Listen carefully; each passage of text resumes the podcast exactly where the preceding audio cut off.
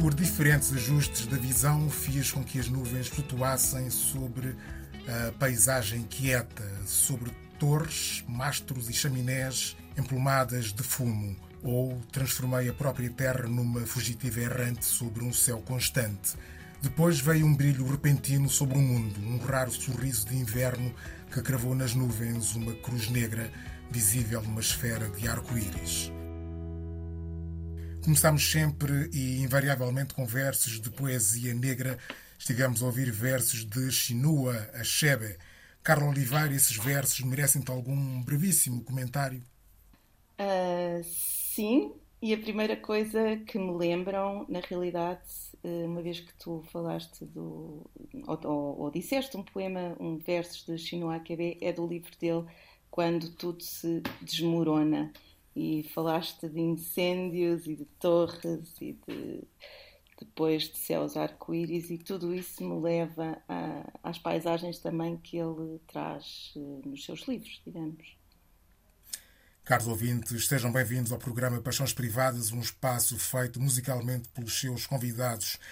A nossa convidada de hoje é Carla Oliveira, licenciada em Línguas e Literaturas Modernas editora literária, tradutora livreira, empresária, enfim, viajante, criadora da editora Orfeu Negro, como que a significar que filha de peixe sabe nadar, sendo descendente do fundador da editora Antígona, onde aprendeu o ofício e a paixão dos livros. É uma cultora da cultura negra e amante de dança contemporânea. Carla Oliveira conhecemos pelo nome, ou o que há no nome Orfeu Negro. Sempre julguei que fosse um tributo ao filme Orfeu Negro de Marcel Camus de 1959. Confirma-se? Confirma-se. Uh, o filme lançou-me uh, numa ideia uh, que era a ideia de constituir uma série de ensaios, porque a Orfeu Negro, na realidade, foi criada para editar ensaio de arte contemporânea no seu início, em 2007. E aquilo que me interessou no filme foi precisamente o cruzamento das disciplinas, ou seja, nós temos, em primeiro lugar, um, o, o, mito do Orfeu, não é? E uh, este é adaptado ao filme a partir de uma peça do Vinícius de Moraes, que se chama Orfeu da Conceição, e que coloca o negro no centro uh, da ação. O filme depois passa-se no Brasil, Uh, representa também o lançamento da, da, da, Bossa Nova e cruza todas estas artes que, sobre as quais me interessava falar, desde a dança, à música, uh, à literatura, ao cinema e por aí fora, de uma forma precisamente interligada. Muito bem. Eduardo Prato Coelho, o saudoso Eduardo Prato Coelho, escrevia numa crónica que certa vez na Feira do Livro, um jovem, alguém disse-lhe que só apreciava o livro como que já só apreciava o livro como objeto. Para um editor, qual é a importância do livro como objeto tátil? É uma preocupação, uma prioridade ou apenas uma consequência do processo de produção? O objeto vem antes ou depois da matéria literária? A pergunta faz porque a Orfeu Negro e a Antígona parecem depositar um labor considerável na feitura dos livros, também como objetos estéticos, como motivos de prazer tátil. É verdade? é verdade.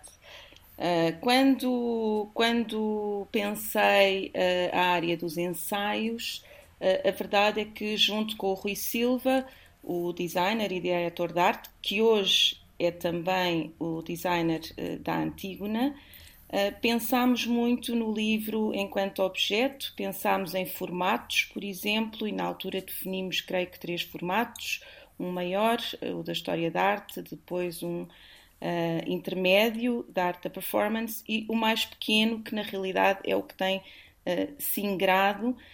e este formato mais pequeno, por exemplo, do livro da Grada Quilomba ou do livro da Estética do Performativo, Uh, são livros que se pensam, sim, na sua forma, na sua matéria. O, temos uma linha que, em que normalmente só utilizamos cartolina craft. Uh, o papel é raramente branco e uh, a tipografia é uma tipografia sempre escolhida, pensada e, portanto, existe a par das escolhas, obviamente, do catálogo, existe uma materialidade do livro que está sempre presente e interessa-me este lado tátil, como tu disseste, Uh, Interessa-me tocar nos livros e uh, ser também capaz de os, uh, de os sentir.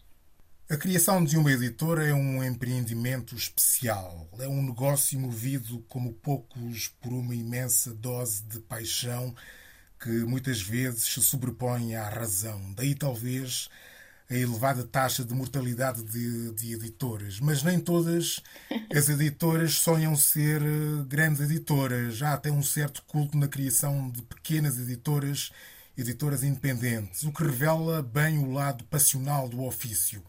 A Orfeu Negro e a Antígona inserem-se nessa tipologia de editoras pequenas ou são médias editoras? Recusam-se a ser grandes ou isso, se tiver que ser, será? Olha, eh, isso é uma, uma grande questão e é uma questão que neste momento me, me assola em relação à, ao Orfeu Negro.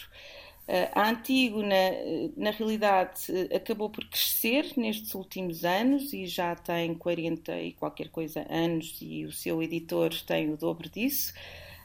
Um, penso que a Antígona não crescerá muito mais do que aquilo que cresceu até agora.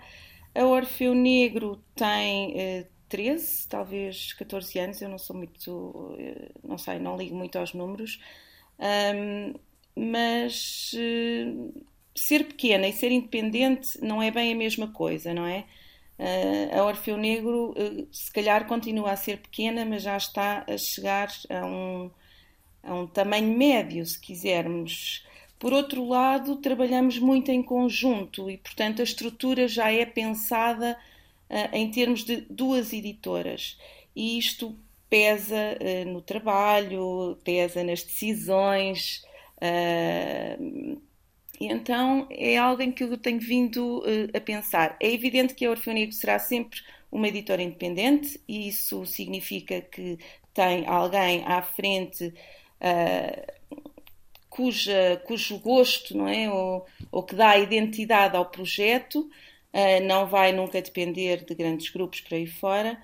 Uh, não quer crescer muito, mas temos vindo a crescer organicamente e neste momento eu estou num ponto de reflexão sobre para onde é que vamos, o que é que eu quero fazer e quantos títulos iremos publicar, não só para o ano, como nos próximos anos. Portanto, é, é uma bela questão. Vamos à música. Vamos ouvir a tua primeira paixão musical, as Zap Mama, lideradas por Marie Dolne, souberam extinguir-se antes de serem extintas pelo mercado e uhum. hoje ouvi-las faz-se com a mesma frescura de antes. Concordas? Concordo e, aliás, vi a Marie Dolne em 2018 no Teatro da Trindade, no Ciclo Mundos do Inatel e as minhas escolhas, devo dizer, uh, musicais em geral, têm muito a ver também com o meu percurso.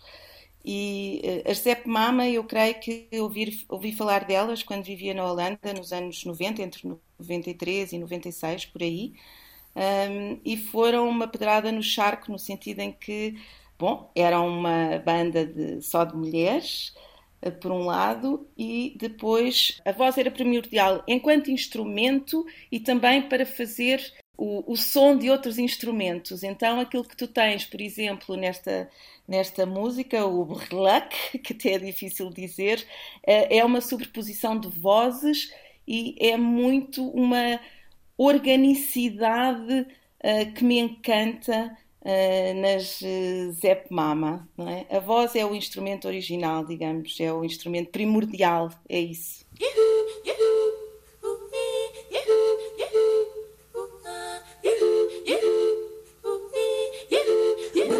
Cat cat cat cadum Burla cat cat cat cadum Burla cat cat cat cadum Burla cat cat cat cadum J'examine et je fulmine Moi la carabine, ça me dit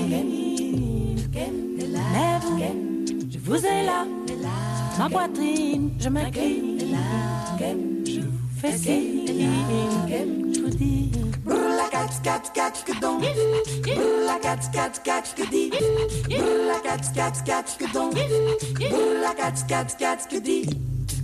Cupone sama pendo, cupone sama pendo. Kinani saidia, kinani saidia. Natu saidia batoto, batoto, batoto. batoto. Brrla cat cat cat gedon. Brrla cat cat cat gedon. Brrla cat cat cat gedi. Brrla cat cat cat gedi. I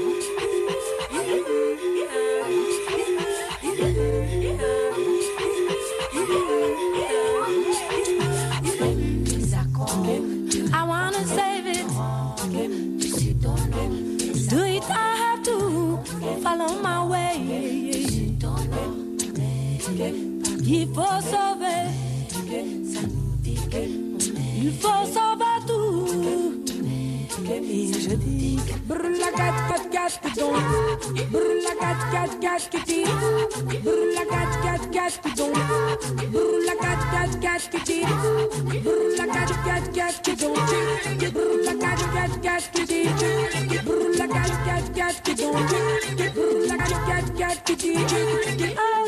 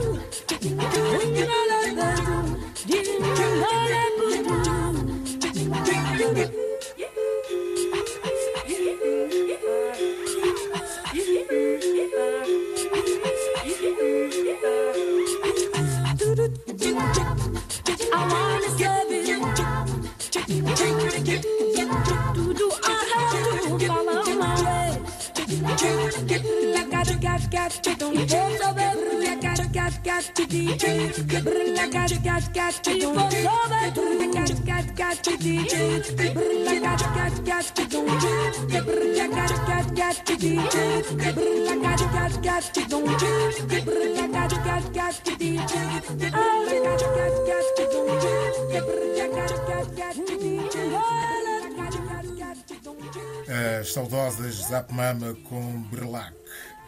O que é que a Orfeu Negro herda da Antígona para além da linhagem familiar? Será, por exemplo, uma certa ideia de dissidência ou a busca das margens perceptível, por exemplo, na edição de autores negros e africanos como Aquila Mbembe, Albert Cosseri, Angela Davis, Bell Hooks, Grada Quilomba ou Amiri Baraka?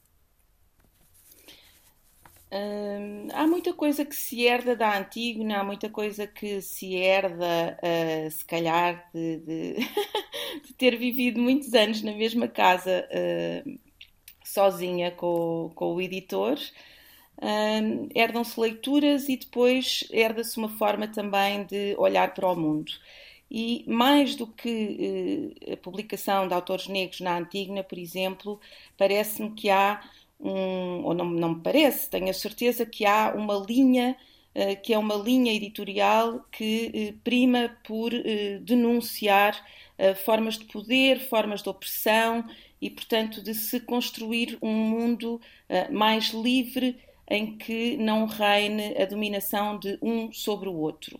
Essa é uma linha que chegou ao Orfeu Negro um, e que perpassa, o, perpassa os ensaios, eh, de certa forma, uh, ou estes mais recentes, a linha mais recente, e perpassa também a coleção de livro ilustrado uh, Orfeu Mini, porque há uh, valores que são valores universais e que entram, por exemplo, em todos os livros, de, nas histórias para crianças, que depois também não são só para crianças, mas há, há outros que não entram. E alguém me perguntou há, há pouco tempo, por exemplo, o quê? E se eh, as pessoas repararem, os leitores repararem, Uh, nós não falamos de Deus nem de religiões nos nossos livros para crianças, nós não temos polícias, não temos castigos e, portanto, temos sempre um, um mote que é vencer medos e uh, amar, uh, respeitar e, sobretudo, uh, defender uh, a liberdade de cada um. É fácil vender autores negros em Portugal. Ainda é necessário recorrer a uma certa ideia de exotismo para publicitar autores negros ou isso é já algo do passado? A literatura negra pode tornar-se, por outro lado, eh, com o que temos assistido, com o crescimento que está a ter na nova literatura nórdica a escala global? Não sei se sei responder essa pergunta de uma forma geral eh, em relação à literatura negra, não é? Nas, nas, nossas editoras, e portanto na Antígona, nunca houve. Quer dizer, há autores que vendem e há outros que não vendem. Se pensarmos uh, em alguns livros e estou a pensar, uh, por, há um livro na Antígona, por exemplo, da Leonora Miano, que não foi propriamente A Estação da Sombra, não foi um best-seller, não, mas o Achille Membe uh, tem tido reedições e, portanto, uh, a Grada Quilomba, Memórias da Plantação, não me parece que tenha sido necessário estarmos um, ao, ao altifalante a dizer aqui temos uma autora negra por aí fora, embora seja importante esta diversidade e esta visibilidade. No, no, caso das nossas editoras, eu acho que os leitores chegam também uh, por uh, gostarem do catálogo, por seguirem o catálogo. Uh, não, não tenho ideia que seja preciso falar alto e bom som. Mas não tens ideia de, das outras do mercado, do mercado editorial, não tens ideia do quanto se vende em autores negros. Isso, essa ideia não tens. Não, não tenho ideia, mas eh, deves recordar-te uma conversa que tivemos há pouco tempo em que eh, eu te disse que eh, no início da, da Orfeu Negro, uma das ideias era também criar uma linha de autores africanos que fossem para além de autores africanos de língua portuguesa, não é? Porque esses, por exemplo, sempre existiu uma linha na, na, editorial Caminho. E a verdade é que isto foi em 2006, até antes de começar a editora, e que na altura o administrador da, da nossa distribuidora me disse: Carla, não comeces por aí, não vai dar resultado. E portanto, eu queria editar o Beloved da, da, da Toni Morrison e, e digamos que ele me retirou as esperanças disso. Portanto, neste momento é evidente que temos um espaço, há um espaço de debate que se abriu, há um espaço de interesse pelo outro que se abriu e que não existia muito na cultura portuguesa. Um, e, portanto, acho que há todo um, um caminho ainda a percorrer, mas uh, temos espaço para os autores negros e para os vender, se quiseres, ou seja, para as pessoas os comprarem e terem interesse uh, pelas suas histórias e pelos seus ensaios, por aí fora. Porquê é que as editoras portuguesas não vendem como seria desejável na África lusófona e no Brasil? Não seria mais óbvio, não seria o mais óbvio poderem fazê-lo e assim diminuir-se o custo dos livros nos países africanos de expressão oficial portuguesa? Sim, essa é uma questão hum, é, é uma questão muito importante e antes desta conversa estive a pensar, por exemplo, quais são os principais eh, problemas ou obstáculos que uma editora encontra. Uh, um começa pela distribuição e esse nós resolvemos-lo, fazendo a distribuição direta. O outro é a questão dos apoios. Uh, e o terceiro tem a ver com a exportação, e é nesse que tu estás uh, a incidir.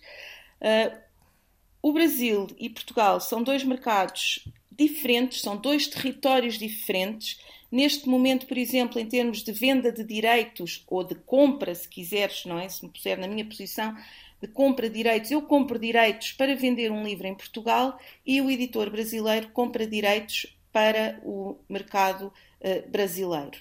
Aqui há uma razão, sobretudo nas traduções, é que, uh, apesar de falarmos não é, de uma comunidade de língua portuguesa, as, uh, há variantes. O português europeu acaba por ser diferente do português brasileiro. Nós, portugueses, não temos muita vontade de ler em brasileiro, não me perguntes porquê, mas é uma, é uma constatação.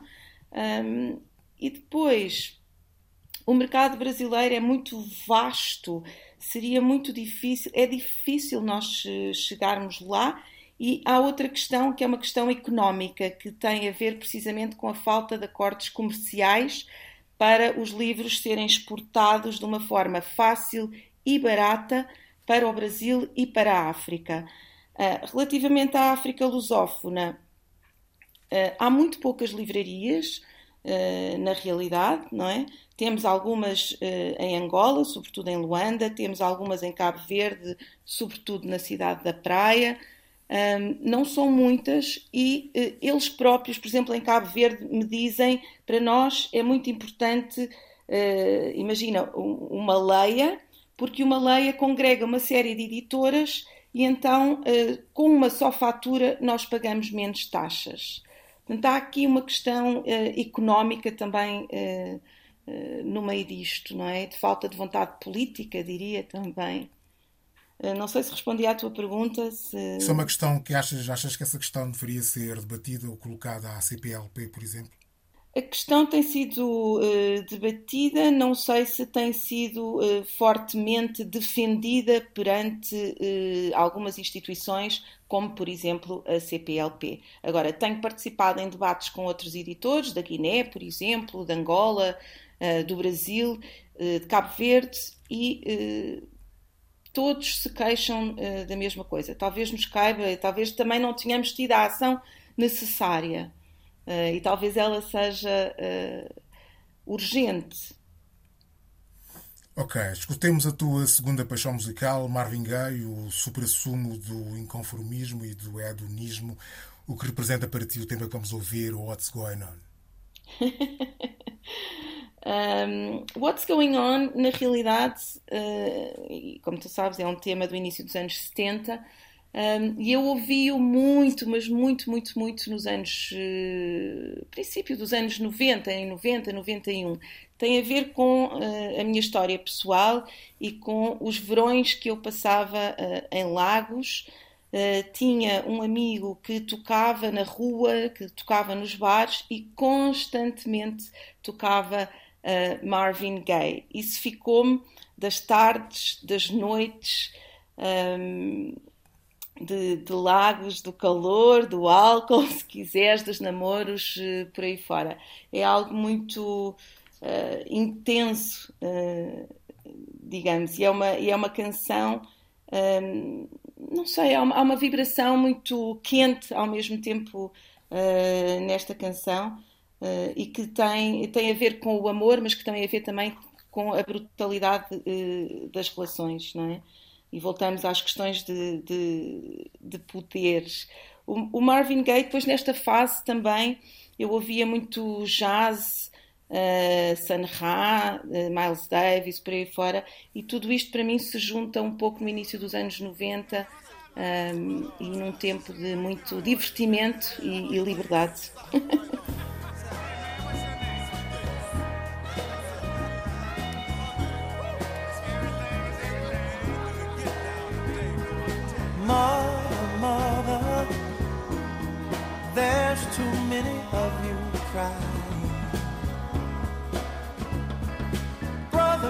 Brother, there's far too many of you dying. You know we've got to find a way to bring some loving here today. Yeah. Father, Father, we don't need to escalate. You see, war is not the answer, for only love can conquer hate. You know we've got to find a way to bring some love in here, here today. Oh, picket lines and picket signs.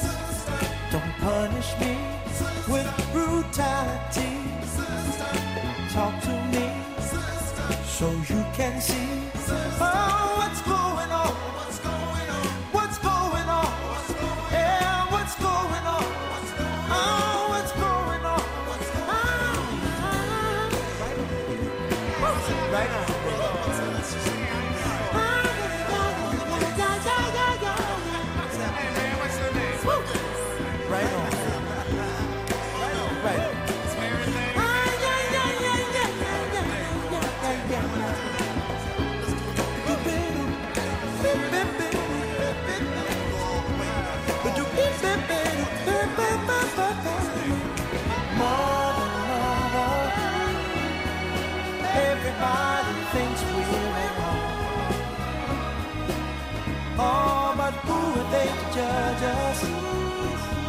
Simply cause our hair is. Oh, you know we've got to find some understanding here today. Oh, oh, oh. Pick it and pick it. Don't punish me with brutality. Come on, talk to me. You can see what's going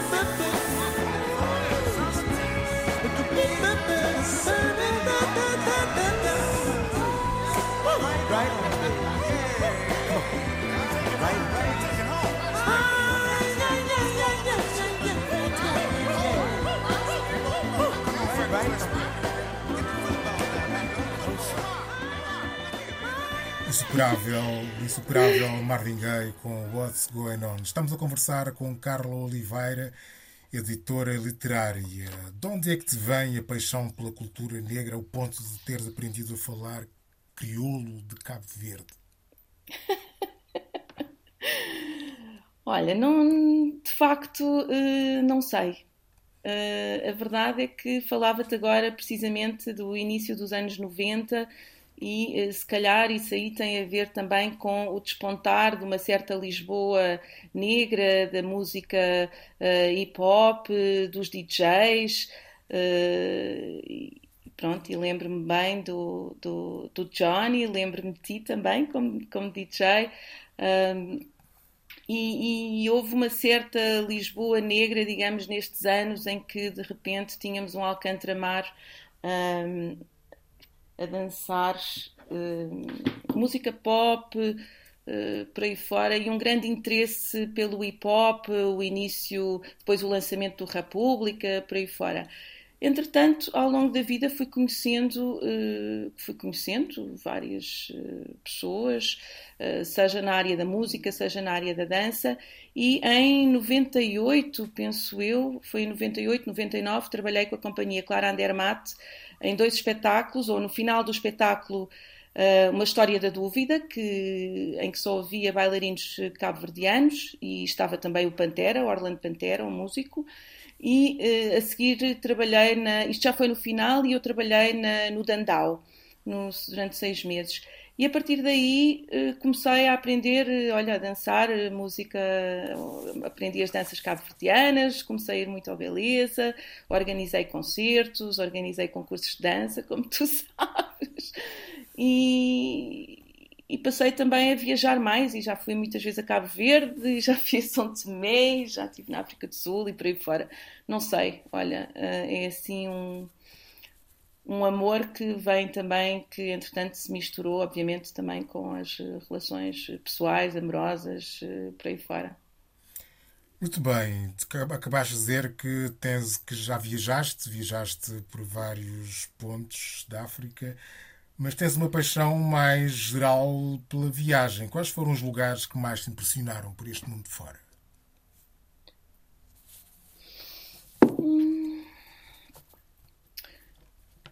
Olha, devo dizer que a cidade do Cabo foi talvez dos sítios. Uh, há, há, vários motivos pelos quais as coisas me impressionam. Um, a América Latina é sempre uma experiência muito forte Uh, e gostei muito da, da viagem ao Chile, uh, não tanto se calhar ao Brasil, acho que devia ter chegado ao Brasil uh, talvez mais nova, e antes de conhecer, ou antes de ter ido várias vezes à África, à África Negra, digamos, mas a cidade do Cabo foi dos lugares que mais me marcou. Uh, tem um encontro, como nós sabemos, de, de, uma África profunda com, com a Europa. Foi uma cidade onde me apeteceu ficar. É uma cidade de grandes contrastes, é uma cidade de uma certa. Uh, uh, tanta humanidade como desumanidade. E eu só lá estive uma semana, mas teria lá ficado um ano. És uma amante de dança contemporânea, como acabaste de dizer há bocado. Acreditas, como diria Pina Baus, que devemos dançar ou estamos perdidos? O que é para ti a dança? um, às vezes perdemos-nos na dança também, não é? Podemos, se calhar, juntar tudo isso. O que é para mim a dança? Isso é, isso é uma pergunta que nunca ninguém me fez. Um, se calhar é uma forma de estar, porque eu sinto que há um movimento, há um atravessamento, há uma improvisação, uh, há ritmo, há, há, alegria, assim como também uh, há um, um, trabalho sobre as emoções e sobre o gesto e sobre o corpo, e tudo isso provavelmente junta uh, quem eu sou e a forma como penso e como faço livros. Acho que é isso. ok, atentemos agora à tua terceira paixão musical, Telma Tevon. Quem é ela? Olha, a minha escolha da Telma uh, tem a ver uh, não só com, com, com o facto de ela ser uh, rapper mulher, mas também com o facto de ela ter escrito um livro um, que me diverte muito, que se chama Um Preto Muito Português. Deixa-me ver se eu o encontro aqui no meio das, das minhas mil coisas. não estou a encontrar, mas falo um bocadinho disso. Então, Uh, a Telma tem participado em várias uh, compilações, aliás, esta música uh, é parte também de uma compilação e fala sobre o respeito, fala sobre a conquista de uma certa ou de uma utopia, no sentido em que portugueses e imigrantes devem estar unidos. Eu gosto dessa ideia e acho que a Telma, também no seu livro, Um Preto Muito Português, consegue fala de um afrodescendente, que é o Bujurra, e que é uh, descendente de cabo-verdianos, e ele descreve uma série de episódios, olha, também cotidianos, como, como agrada, mas episódios quase banais, mas que revelam a forma como nós uh, nos relacionamos em comunidade e traz ao de cima uma série de estereótipos uma série de uh, episódios de discriminação por aí fora, mas é muito, a Telma é muito positiva. A Telma é sempre. Uh, é isso, consegue uh, falar das coisas com, com alegria e meter o dedo na ferida sem ser. sem começar guerras. É, acho que é por isso que eu gosto tanto da figura dela. Eu não a conheço pessoalmente, uh, mas gosto da posição que ela tem em relação à vida, à música e, e neste caso, em relação à literatura. O teu sangue no seu punho, na sua faca sua arma. Ele age tipo nada o alarma. Imperador da mente cega, ele alega não gostar de um angolê. E um angolê não gosta porque do cabo de uma D. Bué de macas, bué de guerras, bué de trilhos desnecessários. Fazemos tudo o que se espera que façamos. Agimos tipo grandes otários. E quem se ri é o careca racista que nos observa deliciado. Contentes, esfrega as mãos, eles limpam-se entre eles. Pretos, chinocas, brazucas do leste. Ele disse que nós limpamos entre nós e nós limpamos entre nós. Politiza a tua raiva para a guerra certa. Derrotado essas pancas, quem tem como sobrevivência a meta. Abre peito, escoa o medo e a frustração. Vem comigo gritar que és o sonho da imigração. E não, não des motivos. Recusa-te a dar motivos. Concentra-te nos teus objetivos. Obstáculos transforma em incentivos. Não des motivos. E não, não des motivos.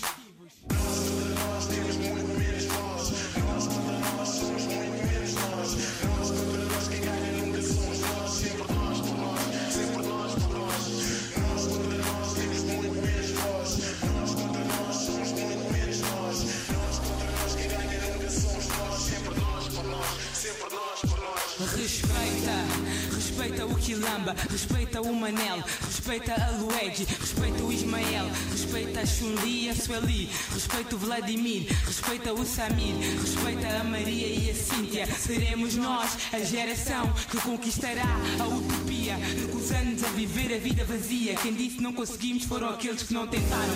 Quem disse não há diferenças foram os que nunca para frente olharam. O teu inimigo não é o brada lusitano, o teu adversário é o que os põe a feitar. Mano contra mano, continuas escravizado se te consideres mulato, mulato. Filho de mula é o conceito exato. Manda William Lynch dar uma volta sem volta. Diferença alguma pode aplacar a tua revolta. Orgulho up, honra limpa, that's what's up. Nunca que never permitas que um brada outro irmão fira. Coloca o manipulador na tua intelectual mira. E não te esqueças, somos todos irmãos. Só que uns são menos irmãos que outros irmãos. E não te esqueças, somos todos irmãos. Só que uns querem ser menos irmãos que outros irmãos.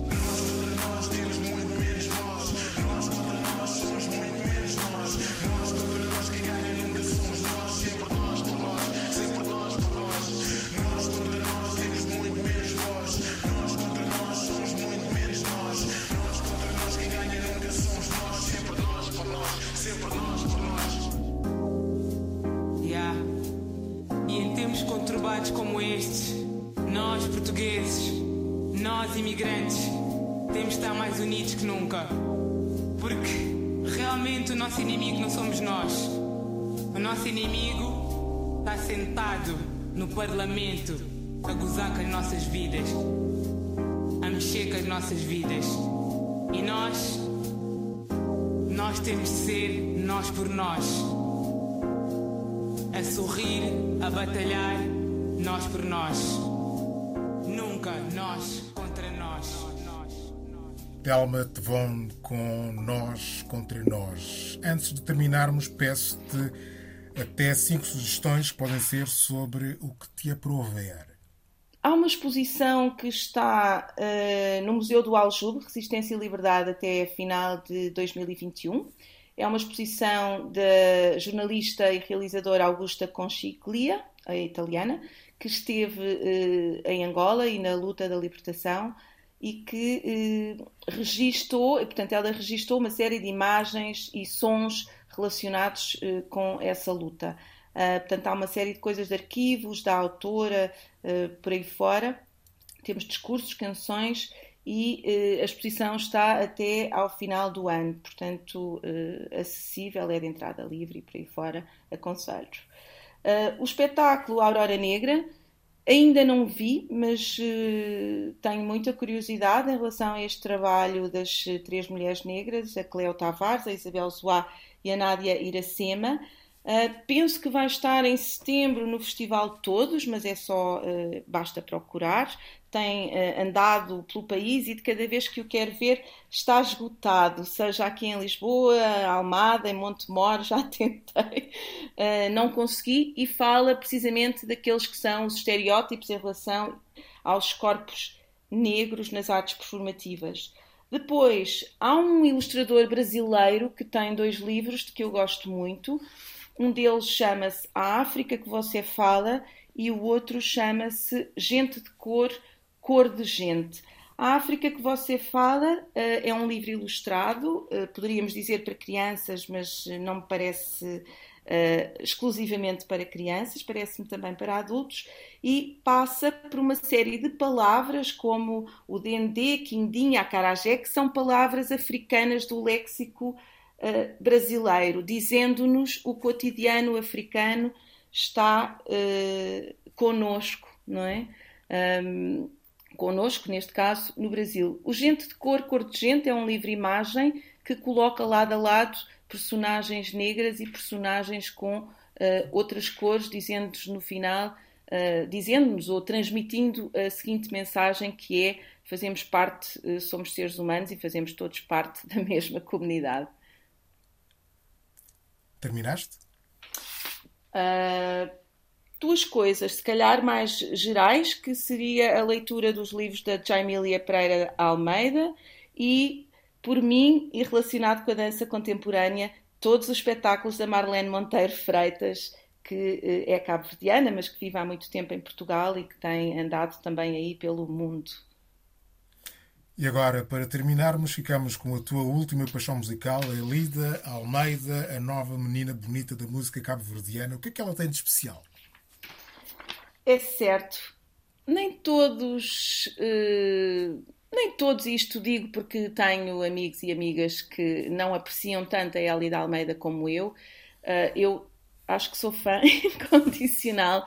A Elida tem uma coisa que é, tem uma alegria imensa e tu ouves a música dela em espetáculos, eu já a ouvi no Crioulo Jazz, na Cidade da Praia, uh, chegas ao aeroporto e a Elida está a tocar e para mim é impossível não dançar. É impossível não dançar a Elida. Ela não é, é talvez uma, uma cantora um pouco mais pop, se quiseres, mas trabalha com excelentes músicos, desde o Hernani, o guitarrista, que era também guitarrista da Cesária, e agora neste novo disco uh, com alguém dos, uh, dos Kassav, com o Jacob e com o Kenyan Blinky Bill. E um, esta música, o Funaná, representa, por um lado, o meu amor pelo Funaná, uma das minhas paixões privadas, se quiseres, e uh, na canção, que é mais uma vez muito alegre, rápida, Uh, ela menciona, ela cita uma série de, eh, de grupos como os Bulimundo e, portanto, é uma homenagem para mim, é também uma homenagem aos Ferrogaita, aos Bulimundo, a Cachaz, por aí fora. E acho que está muito. Eu não entendo tudo e, ao contrário do que tu disseste no início, uh, sim, eu fui aprender crioulo cabo-verdiano. Neste momento, acho que já perdi um pouco daquilo que aprendi. não percebo tudo da letra, mas pouco importa. É ouvir e dançar. Carol Oliveira, muito obrigado por ter sido convidada do Paixões Privadas. Obrigada eu, Pessoalano.